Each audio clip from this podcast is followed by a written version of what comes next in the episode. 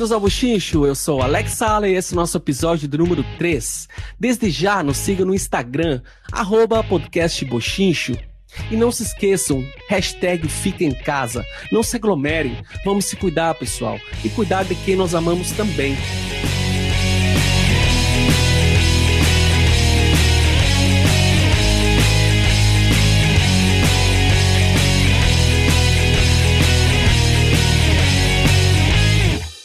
E vamos ao nosso entrevistado de hoje. O nome dele, Sandro Carlos Sotile. O Sotile, Sotigol, natural de Rondinha, Rio Grande do Sul. O terror dos gramados gaúchos. O olhador que tem o um gol no apelido. Isso é para poucos. Atacante raiz. Impossível não falar em gauchão e não falar nesse nome. Sandro Sotile, seja bem-vindo ao podcast Bochincho. Tudo bem contigo? Tudo bem, meu amigo Alex. Um prazer participar de, desse podcast do, do. Ah, na verdade, é uma alegria uh, compartilhar com os teus seguidores um pouco da minha história. Uma história já longa dentro do futebol, mas é sempre bom relembrar momentos inesquecíveis que eu vivi dentro e fora de campo. Uh, e desejar deixar uma história, né? Quando eu comecei a jogar futebol, não imaginava que poder, poderia ter tanto sucesso Uh, primeiro, uma realização minha pessoal de ser jogador de futebol. E depois deixar um legado bonito para o futebol gaúcho, para as crianças, para os jovens. Então, isso eu posso dizer que hoje eu posso olhar para trás e dizer que todo aquele esforço, todo aquele sacrifício, uh, que foi a minha, o começo, principalmente, da vida de jogador, valeu a pena. Então, muitos episódios bacanas na minha vida, muitos momentos marcantes, e hoje ser lembrado um dos maiores goleadores da história do futebol gaúcho é para poucos. E eu tô dentro desses poucos aí que, que são lembrados quase diariamente pelo futebol gaúcho. Uh, com certeza, Otília, tu é muito lembrado e tu sempre vai ser lembrado. Para te ter uma ideia, né? Uh, eu sou de Santo Ângelo, Rio Grande do Sul, né? E eu, eu me, é impossível não lembrar os jogos que tu ia lá jogar, tu tava escalado, uh, a gente sabia que já tava, já saía perdendo 1 a 0 Tu ia fazer um gol certo, sabe?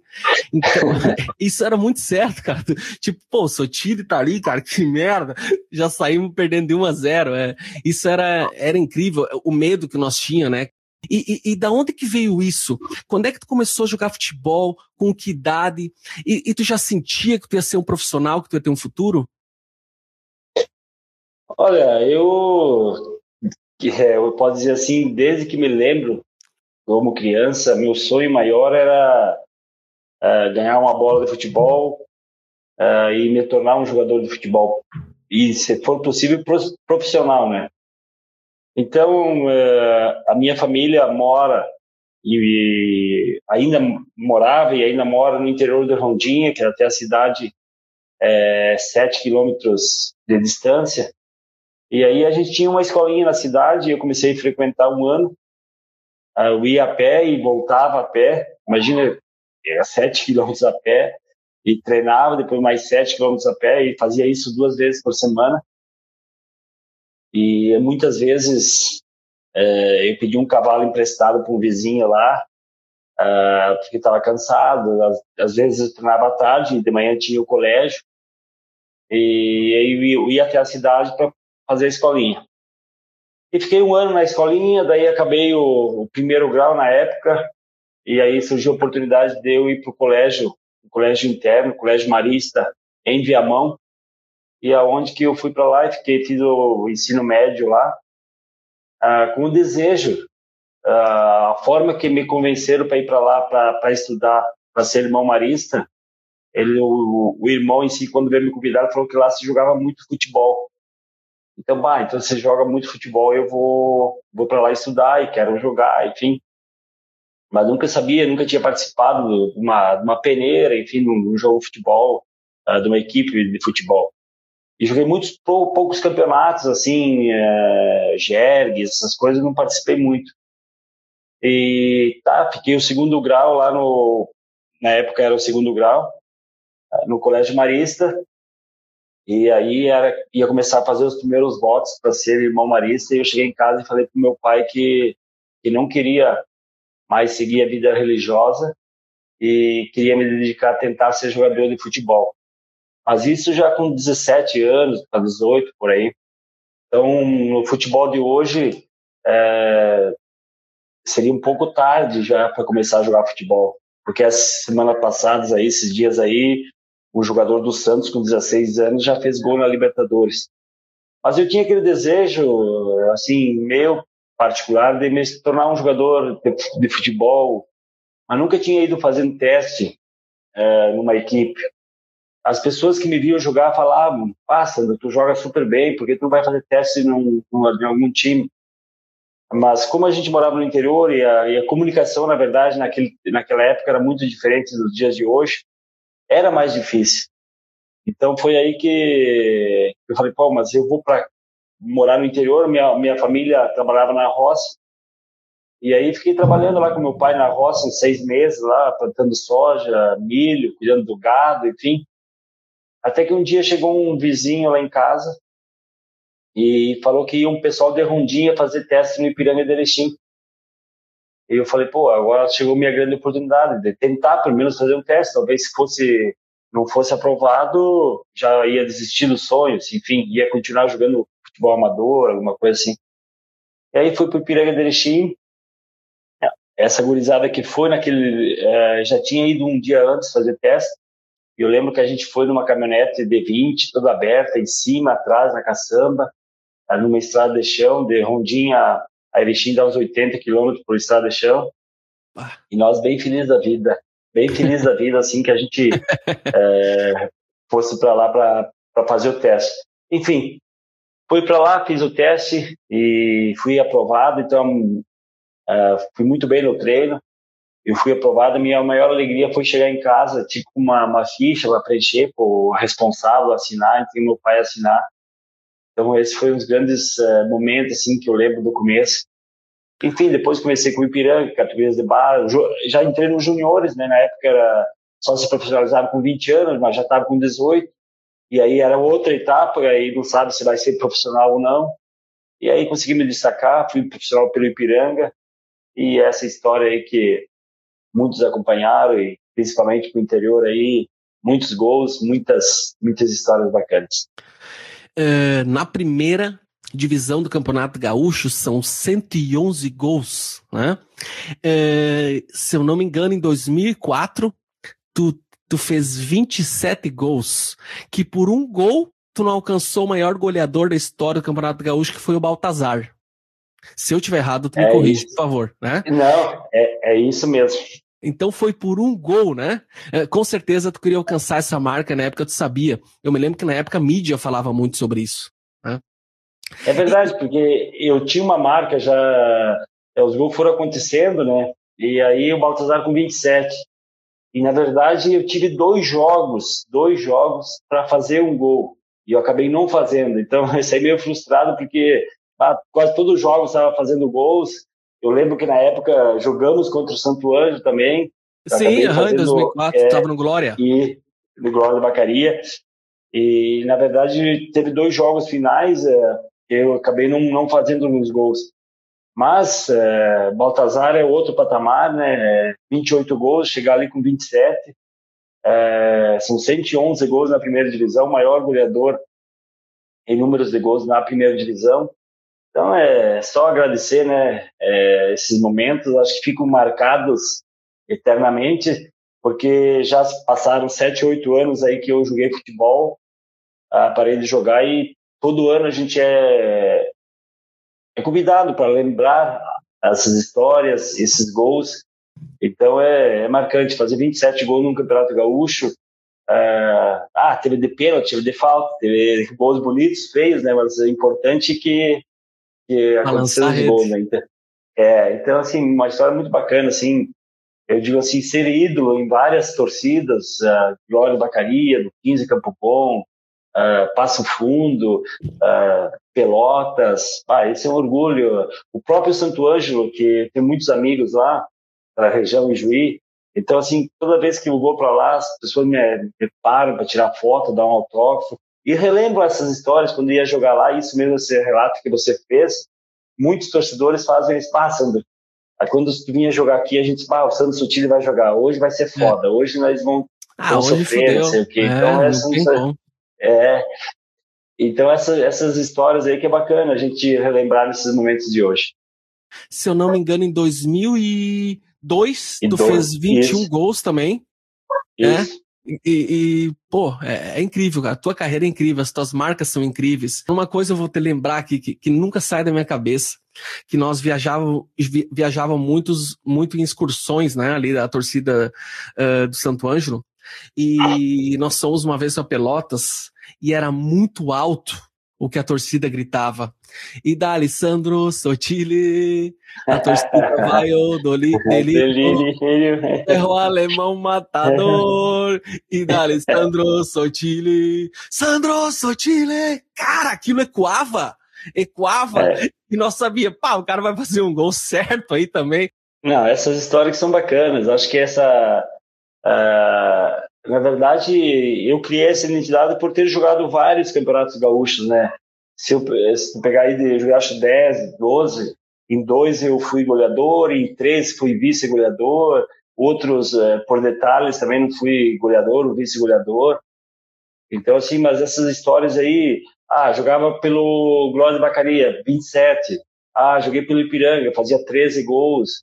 Ah, fomos, fui campeão pelo Juventude.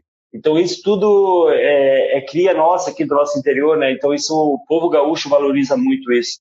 Então, essas lembranças que você tem, principalmente com a torcida do Pelotas, eu lembro assim que nós, pá, vamos jogar lá. A torcida cantava, falava os nomes lá, e aí deixava eu por último. E eu, por último, eles cantavam essa música aí. Então, é muito uhum. bacana. Até hoje é, é bonito ver o torcedor posta alguma coisa, eles compartilham, eles gostam. E, na verdade, a gente está carente desses ídolos, porque porque hoje a maioria dos atletas não tem uma identificação muito grande com os clubes, né? Principalmente do interior, faz um campeonato bom, já, já vai para um time maior, enfim. E eu fiquei muito, bastante tempo aqui pelo interior. E acho que vem essa identificação não só com, é, com o Clube Pelotas, com o Glórias, 15, Ipiranga Erechim. Não, acho que a, a cultura do, do povo gaúcho, né, faz parte aí do, do gauchão, né, o gauchão raiz mesmo. Então isso acho que hoje tá, se perdeu um pouco, né, e principalmente aquela figura do, do goleador, né. Eu era aquele centroavante que a bola tinha tinha que chegar, tinha que, que eu fazer gol, enfim, o time tinha que jogar para mim. Então era, era, dessa forma que o futebol ainda ah, naquele tempo eu respirava, né. Na época, é óbvio, que nós tínhamos um amor e um ódio pelo Santos Sotile, mas hoje é só carinho, né? Que nem a Duda Streb, uma vez numa entrevista contigo, foi no dia seguinte à tua aposentadoria, tá? Ela, ela abre a entrevista falando: é impossível não falar em Campeonato Gaúcho e não falar em Santos Sotile. E até hoje é assim. Tu se aposentou há sete anos e Isso é impossível não falar em Campeonato Gaúcho, não falar de ti. Tu é a marca desse, do Campeonato Gaúcho, por ser goleador, por ter jogado em muitos times e ser querido pelos times que tu jogou por todos, que às vezes não tem isso, né? Um time fica com raiva, uma torcida fica com raiva por causa que tu foi contratado pelo outro, e aquele torcedor de Santo Anjo tem raiva que tu ia lá e sempre fazia gol. Não. Todo mundo quer tirar foto contigo. E complementando uhum. o que tu falou, uh, tu era um goleador. Vamos falar dentro da área certo? Vamos falar das tuas características. Ao que que deve esse Santos Sotile goleador? Qual que tu acha que são uh, os teus principais uh, pontos fortes?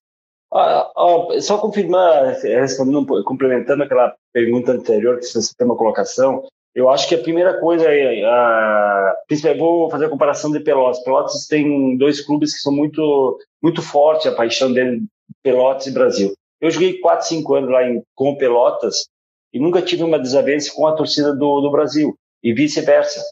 Eles me respeitavam eu como jogador, como ídolo do Pelotas. Mas por outro lado, eu sempre respeitei eles. Então acho que a primeira forma da gente ter credibilidade, enfim, é respeitar as pessoas, respeitar uh, o clube, enfim. Eu nunca me envolvi em polêmica, ah, o teu time não, não presta, não sei o quê. Então, assim, eu gosto de zoar, enfim, mas dentro do limite. Então, por isso que eu sou, eu acho assim, bem aceito, em, em, tanto pela torcida do, em Pelotas, tanto a torcida do Pelotas quanto a torcida do, do, do, do Chavante. Então, muito tranquilo. Respondendo essa pergunta, eu vejo assim que eu uh, primeiro gostava de me cobrar. Eu queria ser sempre o melhor dentro da minha posição. E de que forma eu vou ser o melhor na, na, na minha posição? Eu falei, é treinando. Porque como eu perdi um pouco uh, da base, eu não tinha muita base, uh, não passei por juvenil, é, categoria de base, juvenil, juniores, até peguei um pouco. Então eu perdi um pouco até da, da coordenação, daqueles fundamentos básicos. E, mas aí eu pensei, de que formas eu vou suprir isso agora? É com treinamento. Então eu gostava de treinar muito, muito o específico de, após os treinamentos. Eu ia lá, fazia uh, chute de esquerda, chute de direita, cruzamento, cabeceio, aquilo que um verdadeiro centroavante iria precisar no momento de talvez tu ia ter uma chance uh, no jogo e tu tinha que ter aquela frieza, aquela certeza que tu iria marcar um gol. Então, uh, para ser um, um goleador, eu me dedicava muito, eu, era, eu queria ser sempre o melhor. Ah, o time ganhou de 1 a 0, eu não fiz gol, pá, ficava feliz, mas não era uma felicidade completa. Eu queria estar no outro dia no Globo Esporte. Eu queria ver o Paulo Brito lá falando, ué, o velhinho bom de bola, ele de novo. É. Então, assim, era uma, era uma coisa que eu me cobrava ah, para sempre melhorar. Ah, se fiz um gol, bom, eu podia ter feito o segundo lá, ou se tivesse feito o segundo, eu já estava mergulhador do campeonato, e assim vai. Então, eu tinha aquela cobrança interna minha, mas eu sempre, eu fui muito profissional. Hoje a gente zomba um pouco aí que a gente toma cerveja, tal, tal, mas eu, quando, quando era jogador profissional, eu era muito profissional. Tomava minha cerveja também, tomava, uh, não como agora, né? Porque agora a gente está mais curtindo a vida do que é, o lado profissional. Mas eu era muito profissional. Eu me concentrava eu mesmo, não precisava o time, ah, não. Eu tinha uma, uma vida assim, eu sabia até o meu limite que podia chegar. E além dos treinamentos, eu aquela cobrança individual de querer ser sempre o melhor. Eu acho que por isso que eu eu fui um centroavante de destaque no futebol gaúcho. É, exatamente. É, respondeu muito bem minha pergunta. É, tu fazia gol de esquerda, de direita, muito gol de cabeça, às vezes trombando, mas a bola entrava. E, né? Isso aí. É, tu tinha muita qualidade. Uma coisa que meu pai falava, seu José Sala, que o Sandro Sotiri era muito melhor que o Jardel. Entende? É, é, Menos de cabeça, né? O Jardel de cabeça, vamos respeitar a história do homem. Mas lá em, lá em, casa tinha essa discussão, porque é, o nome do meu irmão é Jardel, mas foi antes do Jardel surgir no Grêmio. Mas o, o, a gente discutia muito lá em casa e meu pai falava, pô, o Jardel, ele é, ele é duro, ele é grosso, ele não tem muita qualidade, não tem muita... Caneleiro, uh, caneleiro. Caneleiro. e o Sotile, e o Sotile é completo, né? Então, e, e, é verdade, hoje tô pensando, o Sotile é completo. Cara, eu tava olhando os teus gols no YouTube, tem muitos gols ali. Até falo, pessoal, procurem no YouTube, tem muita coisa do Sotile. A imagem não é muito boa, mas tem muita coisa. É. E tem gol de tudo que é jeito, cara. Tem gol de primeira, muito gol de cabeça, gol trombando, é, gol ali que, que te entrega um pifado, que nem tu falou, o time jogava para ti, né? É. É, é. é. muito interessante tudo isso. É, vamos para uma pergunta aqui. É, meu amigo Christian Bolzão, Thrasher, perguntou: qual foi o zagueiro que tu não conseguiu fazer gol em cima dele. O cara é muito foda, marcava muito bem, era muito difícil, que tu ia jogar contra ele e pensava, pá, vou jogar contra aquele cara hoje, que merda. Tu tem uns nomes para citar baseado nessa pergunta? Cara, eu acho assim que eu nunca tive problemas com zagueiros. Eu vejo assim, nunca tive, uh, por exemplo, por mais que eu joguei muito Campeonato Gaúcho, eu nunca tive problema assim, ah, o cara me deu uma cotovelada de mau gosto, de por querer, me deu uma gusparada, ah, me deu um soco. Eu, não, cara, não lembro nenhum episódio que tivesse acontecido isso. Por quê? Ah, primeiro, eu sempre respeitei, nunca dei bola para. Tinha o contato natural com, com uma disputa com o zagueiro, aquele contato, e eu aguentava a chegada mesmo. Ah, eu nunca fui maldoso, primeiro. E da mesma forma, alguns lances, claro, teve zagueiros que foram um pouco desleal na bola, não pegava a bola, pegava a canela, enfim. Mas eu não tive assim um atrito com vários zagueiros assim. Uh, um zagueiro na época que eu jogava no 15 de Campo Bom, nem não vou falar o nome porque eu acabei subindo numa bola e na, na, na verdade teve uma disputa da bola. Só que ele subiu com o cotovelo alto e eu acabei uh, cabeceando a bola e pegou no cotovelo dele. Então eu acabei quebrando na época dois dentes, acabei fazendo e uns 10 pontos na cabeça aí, que cortou a cabeça. Então foi um lance assim, que o único lance mais, mais grave que eu tive, assim. E um zagueiro, assim, que eu achava, assim, ah, acima da média. Joguei, na verdade, ah, eu acho que dois campeonatos gaúchos nele, contra ele. Foi o Gamarra no Inter. Eu acho que, assim, era um zagueiro porque ele tinha uma característica diferente dos outros zagueiros, principalmente nós, nossos zagueiros do interior. O nosso uhum. zagueiro do interior é, dificilmente te antecipavam na jogada. Eles iam muito no contato. Por exemplo, o Rude, o Aládio, eles tinham um bom tempo de bola, um bom vigor físico. Então ele esperava o contato. E o Gamarra não. E eu usava muito meu corpo para que o zagueiro fosse tipo um apoio para mim. E o Gamarra não. Quando tu ia procurar ele para fazer aquele pivô de frente, ele já te saía do teu corpo e antecipava.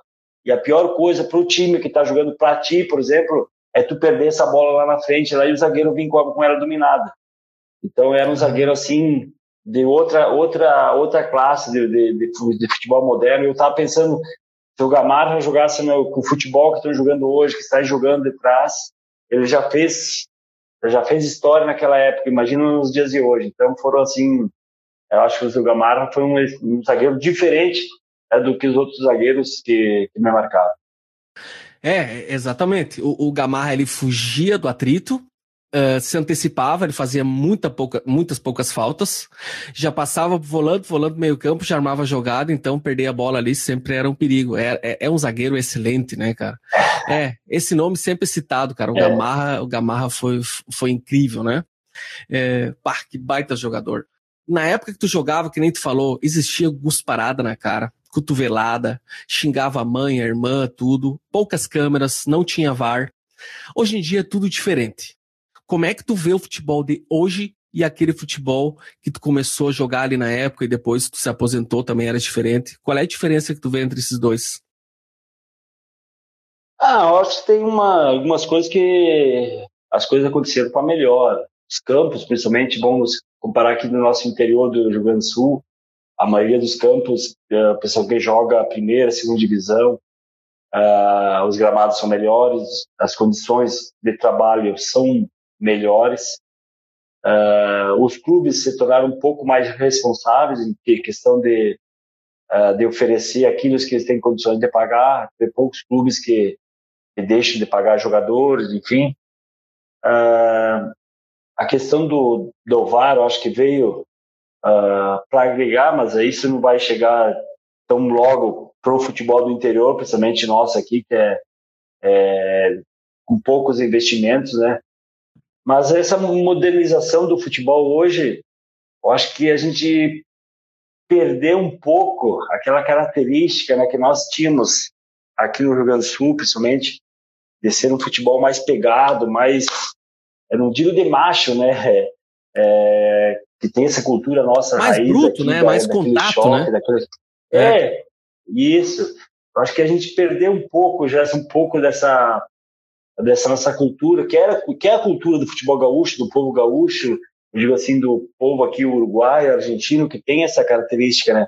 Então a gente perdeu um pouco desse futebol, ficou um futebol ah, ah, muito tranquilo, muito mimimi, muita coisinha, ah, é. não pode fazer isso, não pode fazer aquilo, já a, a sociedade em si, na verdade, está assim, né? Todo mundo uh, uh, quer achar desculpa, que não pode isso, não pode aquilo, e futebol ficou um pouco supérfluo, não tem mais aquela rivalidade de cidade contra cidade, daqui a pouco ah, uma confusãozinha, faz parte do, da cultura nossa aqui do futebol, né?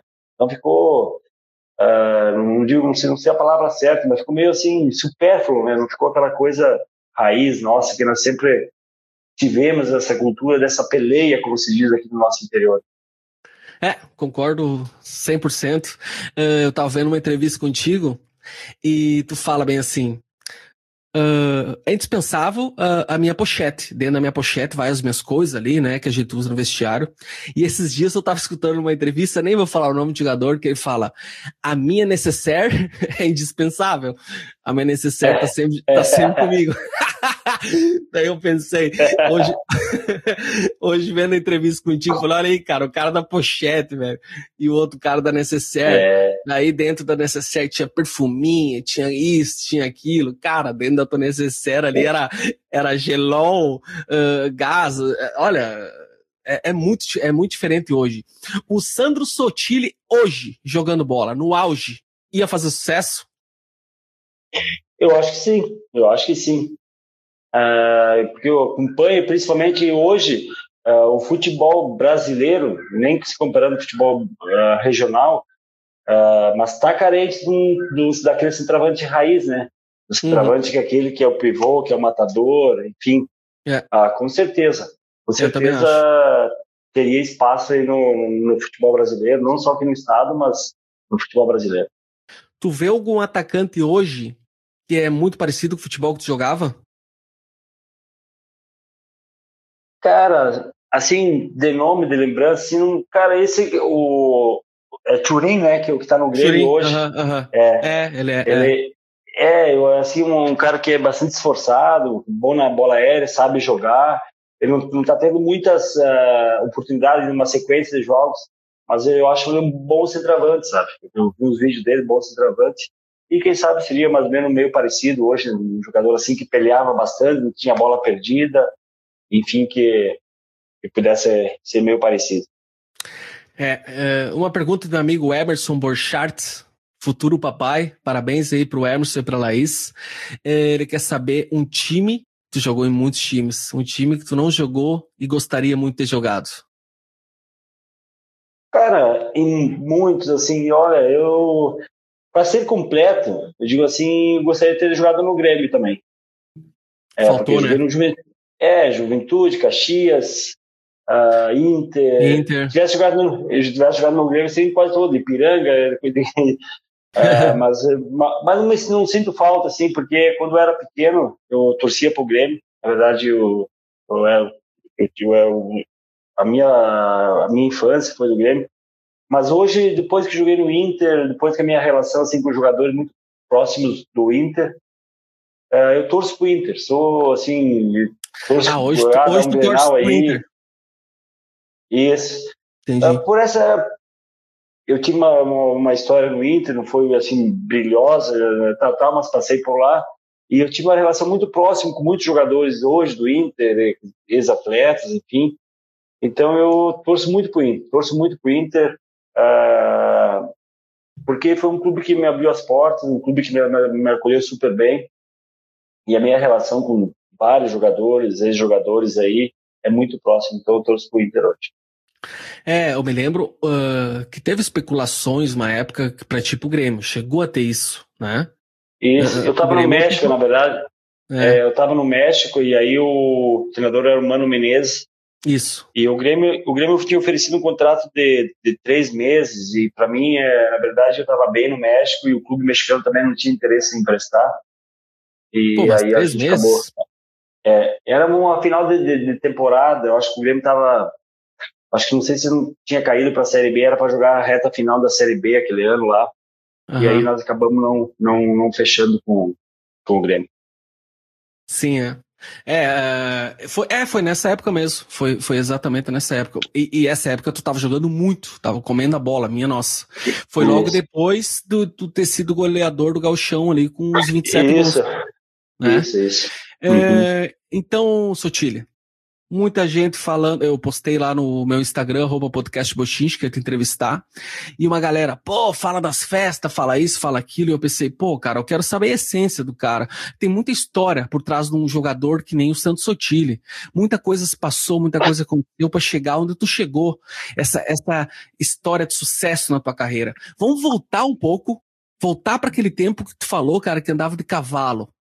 Lá, lá, lá no interior de Rondinha, tu andava de cavalo. Uh, como é que era tua família na época? Tu tinha irmãos?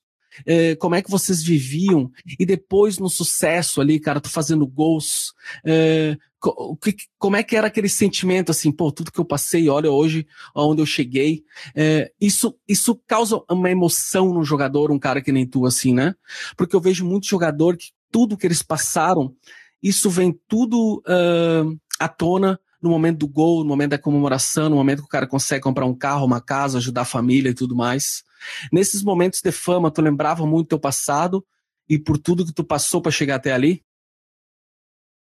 Primeiro, assim, eu nunca me, me iludi assim com o sucesso de, de, de, ter dinheiro, principalmente, sim, porque eu nunca tive nada. Então, se o cara tivesse alguma coisa, já já era uma conquista, né?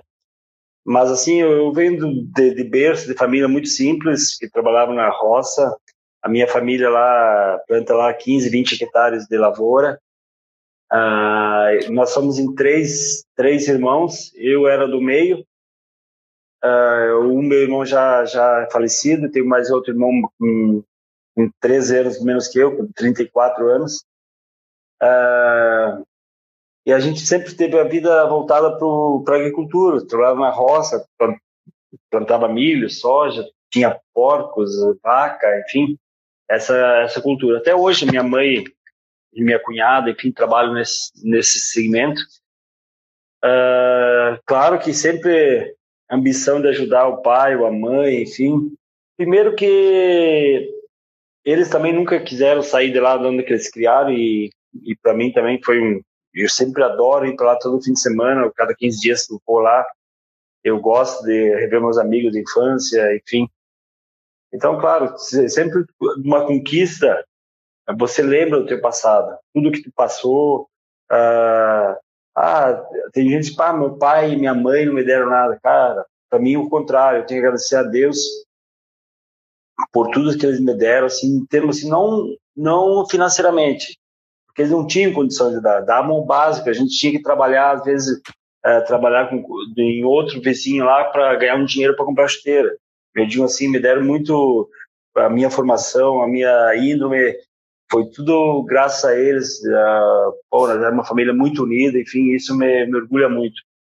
E, na verdade, é, foi muito batalhado. Tudo que é, que é difícil, que é sofrido, que é com suor, a gente dá valor.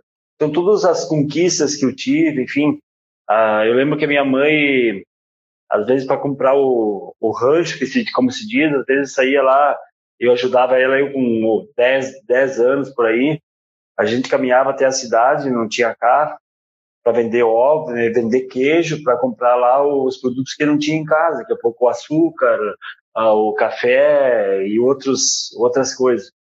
Então, tudo isso foi para mim é, é normal uh, as dificuldades. Então, claro que quando tu consegue um sucesso de, de fazer um gol, principalmente, uh, ver teu nome no jornal, ver teu nome na, na TV, a maior orgulho, orgulho para mim é é quando eu chegava em casa, minha mãe meu pai eh, falavam, ah, o fulano tá lá que ele falou que te viu na TV, viu que tu saiu no jornal, que estão falando bem de ti. Então, o maior, o maior orgulho meu não era o torcedor que vibrava no, no, no estádio. Claro que eu me sentia feliz também. Mas o maior orgulho meu era quando chegar em casa, minha, o pai, a mãe falaram que me viram na TV, que estavam felizes, e essa era a minha satisfação. E eu nunca tive aquela ambição de ter muitas coisas. Eu falei, pô, eu quero primeiro realizar meu sonho de ser jogador de futebol profissional. E eu acho que isso, quando tu tem um sonho e se realiza, e aí eu acho que não tem valor financeiro que consegue. Mas se você conseguir agregar uh, o valor financeiro também que é importante, eu acho que ele se sente mais realizado ainda. Mas então eu digo assim que eu sou uma pessoa realizada porque consegui realizar o meu sonho de criança, que era jogador de futebol. E ter uma história como eu tive é para poucos. E então e o futebol me deu muitas coisas. Se eu tivesse tido outras profissões, uh, não daria. Conhecer outros países, uh, conhecer várias pessoas, personalidades, enfim. Uh, eu tenho que estar muito grato a Deus por tudo que eu vivi dentro do futebol esses 20 anos aí. Ah, teve sacrifício, teve dificuldades, teve. Ah, também teve muito lado positivo, lado coisas boas, ah, um aprendizado. Na verdade, a faculdade da vida foi essa, foi o futebol. E eu acho que é, eu aprendi muita coisa bacana com as, com as dificuldades, com assim, também com as coisas boas que a gente vai aprendendo os dois lados. Pode tirar coisas boas quando tu erra e também quando tu acerta pode ter coisa que tu fez errado. Então, eu acho que o eu sempre fui muito consciente quanto, quanto a essa questão. É, parabéns, cara, por todo esse legado aí e até hoje que tu tá semeando aí, tem muita coisa pela frente ainda, né, Sotile?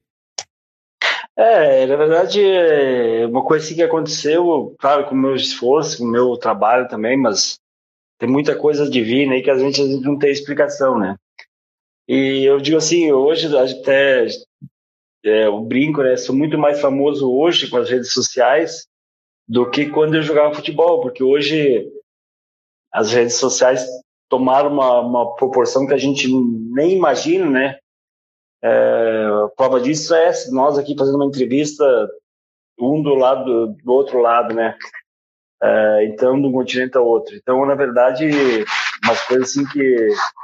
Muitas coisas bacanas aconteceram depois que eu parei de jogar futebol também.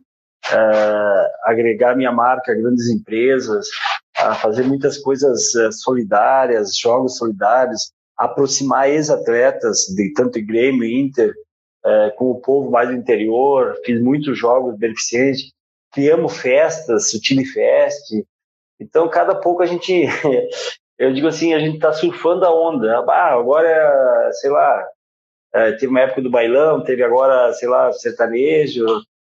Então, graças a Deus, a gente tem um público muito fiel que, que, que compra nossas ideias, que entra na brincadeira. É uma coisa bem sadia que a gente, a princípio, a gente nunca quer denigrir a imagem de ninguém, a gente só quer, dentro de um, de um contexto, fazer uma zoação e as pessoas uh, gostam muito disso, dentro de um limite também. Uh, então, muito bacana. A gente tem um, graças a Deus, um, um, público muito fiel, tanto no Facebook, no Instagram, no Twitter. E, e, e, e essa imagem que a gente passa é verdadeira. A gente gosta de bailão, gosta de futebol, gosta de uma cervejinha gosta de, de, de, fazer, ajudar as pessoas. Então, uma coisa é atrelada à outra. E, mas tudo isso é centrado praticamente na, na minha história do futebol.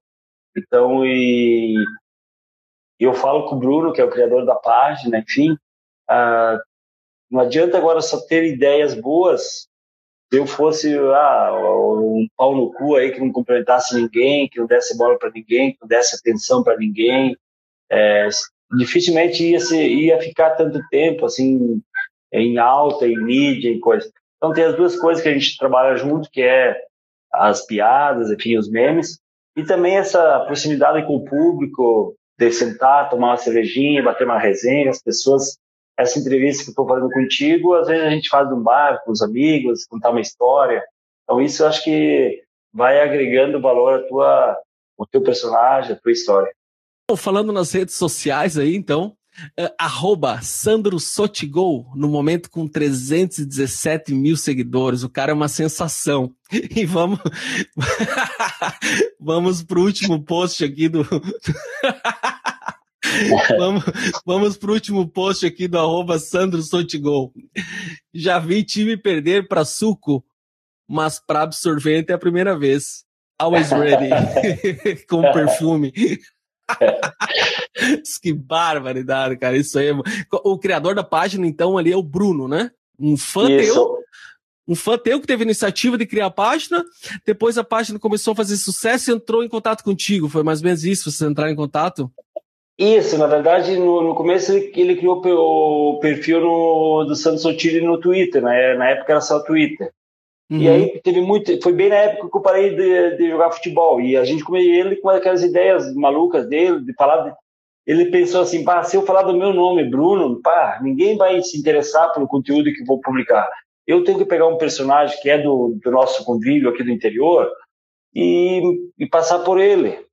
E aí ele, ele pensou: bah, vou pensar no Paulo Baier, no Badico, não sei o quê. Daí ele chegou no meu nome, pá, o nome certo é o Sandro Sotile, é querido por todos, é goleador, foi campeão gaúcho, gosta de um bailão, gosta de uma cerveja, então esse é o cara. Ele começou a se passar por, por mim. Isso no Twitter. E foi bem na época que eu parei de jogar futebol. E aí já deu muitos seguidores na, no, no, no Twitter. E aí lá pelas tantas começou o Facebook. Daí ele abriu uma página do, do Sandro Sotile no Facebook. Porque o meu perfil do, no coisa é Sandro Carlos. e no, no Facebook está Santo Sutil. Aí nós temos 750 mil curtidas tal. E ali nós começamos, começou a botar no Twitter aquelas, aquelas, post, aquelas piadas, aqueles memes que estavam o retweet no, no Twitter, ele passava para o Facebook. E até hoje tá, continua assim, agora só acrescentamos o Instagram. E, e ser bem sincero, assim, eu sei lá, eu tenho em 50, 50 grupos de amigos, de corneta, enfim, eu essa postagem que tu acabou de, de falar aí, eu recebi no mínimo em 40, né? Então, tem postagem que atinge 3, 4 milhões de pessoas, uh, e fora que são quando no, no WhatsApp, né? A gente não consegue de, uh, uh, ver o alcance que isso. Mas eu, andando pelas ruas, eu percebo que é, o pessoal gosta muito, gosta muito porque fica esperando o que o Sandro Sotile vai postar após um jogo do, do Grêmio, do Inter, enfim, alguma coisa. É, então é muito, muito legal isso, porque então te mantém em alta, uh, te mantém teu nome sempre na mídia, e aí a gente começou a trabalhar de, de outra forma. Bom, mas essas pessoas falam uh, que a gente tem bastante seguidores, uh, vamos tentar agregar algumas marcas, vender o nosso produto para as marcas. Ah, a gente fala da Polar. Pô, vamos entrar em contato com a Polar, ver se vocês querem associar a, a marca deles na, na nossa postagem. Ah, vamos falar do Pão de Alho da Marsala. Ah, vamos entrar em contato com eles, e assim vai. Então, ah, algumas, algumas ah, marcas dessas vieram, nos procuraram, mas muitas coisas sim foram acontecendo na natural. E graças a Deus hoje temos sete, oito apoiadores aí mensais uh, que acreditaram e estou muito feliz com o retorno de visibilidade, principalmente, que dá na marca porque não é só aqui no Rio Grande do Sul, essa página, hoje a internet é no mundo todo, né? Com ah, por mais que nós, temos, que nós temos muitos seguidores, principalmente da onde a região sul, uh, mas é o Brasil todo, o mundo todo, temos pessoas de vários, vários, vários, vários, vários países, né? Então isso é, é bacana, é muito legal e, e a gente está curtindo muito esse momento, assim, que, que as pessoas gostam do, nosso trabalho, né? Mas tudo isso em cima do que nós estávamos falando antes, cara. O cara querido que sempre foi, amado por todo mundo, entende? Se não fosse assim, hoje não ia estar tá bombando essa página aí. E eu vou ter que falar uma postagem também sobre o Grêmio, senão os colorados vão ficar chateados, tá? É, o Grêmio perdeu pro. Não vou falar, senão vai que. Vamos lá. Gremistas, não fiquem estressados. Derrotas acontecem. É do futebol. Faz parte, segue o baile. Agora tomem um suco de maracujá e relaxem. Deu vale. Marca teu amigo para tomar um suco. Ah, barida, eu sou gremista, essa aí doeu. é, então, são tudo assim que as pessoas gostam dessa zoeira, essa zoação dentro de um limite de, é, de, de, brincadeira e coisa. E dá muitos, muitos curtidas, muito compartilhamento, muitas uh, prints, né? Então isso é bacana, é bom. Bom porque a gente sabe que está levando um pouco de alegria para as pessoas, está fortalecendo o nosso, o nosso nome, as nossas marcas, as nossas empresas. Isso nos deixa feliz. Com certeza. O que mais roda nos grupos do WhatsApp é o Gabiru, o Gabiru dançando, é, o Perdigão. Uh, vocês são muito amigos, né? Muitas festas já fizeram juntos, Isso. sem dúvida. É, na verdade, o que, o que eu faço? Uh, eles me convidam muito para para fazer jogos beneficentes, jogos às vezes de, de, de, de consulados, enfim. Uh, e aí eu tenho uma amizade muito grande com vários, e, mas principalmente do Inter, o, o Gabiru e o Perdigão. Daí, quem não queira, o cara fez o gol mais importante da história do Inter. O Perdigão é uma figuraça também. Uh, já fiz com os jogadores do Grêmio. Então eu, eu consigo uh, às vezes eles moram em Curitiba, moram em Passo Fundo. Eu contrato eles e às vezes eu vendo eles por uh, no fim de semana, por exemplo. Ah, sexta-feira vamos fazer um evento aqui em Passo Fundo. Sábado vamos para Santo Ângelo. Domingo vamos para Ibirubá, assim, né? Aí eu praticamente sou tipo um representante deles aqui na aqui no estado, aqui, claro, eles têm eles o contato deles, mas na região aqui mais no norte, enfim, ele sempre, nós praticamente fizemos juntos. Já tratamos outra vez Carlos Miguel, Arilson, Mazarop, Luiz Mário. fizemos um Grenal Solidário, enfim, muitas, muitas coisas, porque eles têm uma força muito grande. E aquilo que eu estava até falando antes, aproximar às vezes esses ídolos do passado, às vezes com, com pessoas do, do interior que nunca viram um jogador, às vezes profissional, somente pela televisão. Eu vou te contar um fato, às vezes a gente fez um, um jogo no final da tarde, um sábado de tarde, e, uh, em Ipiranga do Sul, entre Passo Fundo e Erechim, uma cidadinha, acho que tem uns 4 mil habitantes. Aí um senhor de 70 anos se ajoelhou e beijou o pé do Gabiru, uh, pelo gol que ele tinha feito no Mundial, oh, quero beijar teu pé, eu, pá, esse gol aí me deu tantas alegrias até hoje, não sei o quê. Então são situações assim que a gente aproxima as pessoas isso eu achei que é, que é bacana, ah, tanto gremistas como os colorados. E eu consigo também fazer esse meio campo, como eu não sou muito identificado com o colorado, nem com o gremista, a gente consegue é, fazer esse meio, meio termo aí. É, eu tenho uma pergunta aqui do meu amigo Glauco Peirotti. Seguinte, melhor técnico tu já teve? Cara, eu acho que vários treinadores sempre têm assim, aquilo que tu não aceitava às vezes as decisões dele, mas às vezes tinha que pensar do outro lado. Eu acho que todos os treinadores foram importantes. Uh, por mais que aquele que tu não se dava muito bem, coisa, tu tirava alguma coisa de proveito. Eu assim, é, eu gostei muito, eu gosto muito das pessoas que te tratam, te tratam bem e sem hierarquia. Bah, o cara é, é o centroavante, o roupeiro é, é tem um cara inferior, não. E eu tive, não por ele estar hoje na seleção brasileira, eu tive o Tite de treinador.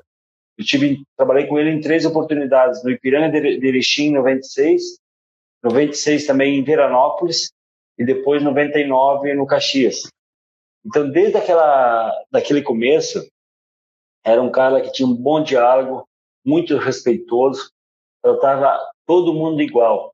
E além da, de, do conhecimento, que aí eu acho que dentro de campo não muda muito, ele dava muita atenção para o lado pessoal. Ah, a pessoa estava meio triste, ele era um paizão mesmo. Então, assim, era, eu digo assim, se fosse reunir todos, cada um tem uma, forma de trabalhar, às vezes um é mais durão, outro cobra mais, outro é melhor taticamente, outro dá uns trabalhos melhores, enfim. Mas, assim, é, resumindo, eu acho que o Tite é um cara assim, que consegue uh, englobar todos esses juntos, juntos aí. É um cara que falava muito bem, se expressava muito bem, uh, conhecia a parte tática, técnica, mas ele tinha muito o lado humano. O lado humano ele levava muito em conta. Então, acho que isso é, eu gostava muito por essa parte aí. Então, por isso que, uh, que considero o Tite, não por ele estar na seleção hoje, né, mas um dos melhores que eu peguei o nome de um atacante? Ah, eu, eu vou, digo assim, é... o melhor para mim é aqueles que jogaram do meu lado, né? e assim, claro, tem vários é, jogadores que foram importantes. É, como eu jogava, jogava muito centroavante de área, aí eu gostava muito de um atacante que fizesse a jogada pela, pelo lado, um atacante de, de velocidade. Então, assim, ó, entre tantas duplas que eu fiz de ataque aí, Uh, eu posso considerar o Carazinho no 15 de novembro, uh, quando jogamos juntos, mas acho que uma das grandes duplas que eu fiz foi com o Thiago Duarte no Pelota. Ali a gente fez, a gente se complementava só no olhar, só na movimentação, a gente já sabia uh, a forma de cada um jogar. Então, assim, o Thiago Duarte para mim foi o melhor jogador que assim que a gente se complementou nos jogos. E jogava muito, né? Thiago Duarte jogava muito. Minha nossa, cara. Sim, porque eles faziam aquela jogada pela ponta, passavam pelo lateral e cruzavam, né? Então é, é desses, é, por exemplo, no Glória, no, no, no Pelotas, a gente fizeu mais de 50 gols cada um, claro, em dois, três campeonatos. O Carazinho, no, no 15 de Campo Bom, jogamos dois anos juntos. Uh, em dois campeonatos gaúchos, eu fiz 38 gols pelo 15 de Campo Bom. Então foram foram pessoas assim que a gente uh, teve um entrosamento muito bacana. Por isso esses dois eu acho que foram os melhores duplas de ataque que eu joguei. É, no 15, é, é, difícil falar qual foi o teu melhor ano, mas só para o ouvinte saber, só pelo Pelotas foram 50 gols, né, Sotile. Isso, isso, 50 gols. O, o 15-38 é muito gol, cara. E, e na carreira toda, é, foram certamente entre 400 e 500 gols, né, Sotile? Isso não tem, não tem dados, mas foi muito gol. Tu era um matador. É, tu tinha uma média de uh, um gol por jogo, vamos dizer assim, né? Ah, não chegava tanto, mas eu digo assim, é, eu acho que tem essa marca em torno de 400 a 500 gols. É, mas, como eu te falei, ele não passava dois jogos sem fazer um gol, né? Eu, é. eu gostava dessa, dessa, dessa cobrança. Enfim, é, legal, legal essa história que ficou marcada para sempre na, uh, na memória e da lembrança aí da, dos, de quem gosta do futebol. Isso aí. Chegamos ao fim, então, da nossa entrevista. Vamos aqui relembrar. Instagram, arroba Sandro Sotigol. O Instagram pessoal do Sandro Sotile seria arroba Sandro underline Sotile com dois L's. Lembrando que 7 de maio tu tem uma live solidária em prol da APECAM com o grupo Isso. Rodeio. Isso certo? Aí. Vamos lá, Isso pessoal, aí. vamos assistir essa live dia 7 de maio às 20 horas. É. Uh, solidário em prol da APECAM. Show de bola. Olha, chegamos aqui a uma hora. e não poderíamos falar mais uma hora. É muita coisa que eu teria para perguntar, que eu gostaria de falar contigo. Primeiramente, muito obrigado por esse espaço. É um prazer imenso estar falando contigo. E o meu amigo Felipe Menezes, do Honda Gaúcha, era para estar participando desse episódio com nós aí, mas não pôde. Uh, um imprevisto de última hora, negócios em primeiro lugar. Felipe, um abraço bem grande. E eu quero aproveitar também e mandar um abraço para o Felipe Mor. Falamos em Ser Santo Ângelo, me veio, a lembrança do Felipe indo, indo para os Jogos da Ser com aquela bandeira gigante, linda, da torcida Garra Missioneira. Um abraço para a família Mor aí. Mas eu queria te agradecer, Sutil. Mas eu te agradeço a oportunidade de todos os teus seguidores aí. E quem puder seguir a página do Sandro Sutil também aí, Sandro Sandro Sotigol no Instagram aí. Ficaremos muito felizes. Prazer enorme falar com, contigo e todos os teus seguidores aí. Muito obrigado. Ouvintes do podcast Bochincho, atenção. Dica de ouro para vocês. Independente do time que você torça, é um orgulho vestir a camisa do nosso time do coração. Eu sou fã de camisas retrô. E o melhor site para você comprar sua camisa é no camisasdefutebolretro.com. O preço é muito mais viável que uma camisa oficial do seu time. No site camisasdefutebolretro.com, tu tem a garantia de estar adquirindo um produto de qualidade. Eu fui presenteado com três lindas camisas. Uma delas é do Boca Juniors de 1980, eh, que ela é tão linda que dá dó de usar camisasdefutebolretro.com. Confira as promoções que estão em vigor no site. Se for preciso, fale com o Jean pelo número do WhatsApp que está na capa do site. Em breve farei sorteios de algumas camisas e você terá a chance de ganhar uma na faixa. Pessoal, essa é dica de ouro. As camisas são lindas, mas muito lindas mesmo. Eu vou postar as camisas que eu ganhei de presente do Jean lá, lá no Stories. Não se esqueçam, arroba Sandro Sotigol no Instagram. Um abraço bem grande, Sandro. Valeu! Valeu, grande abraço.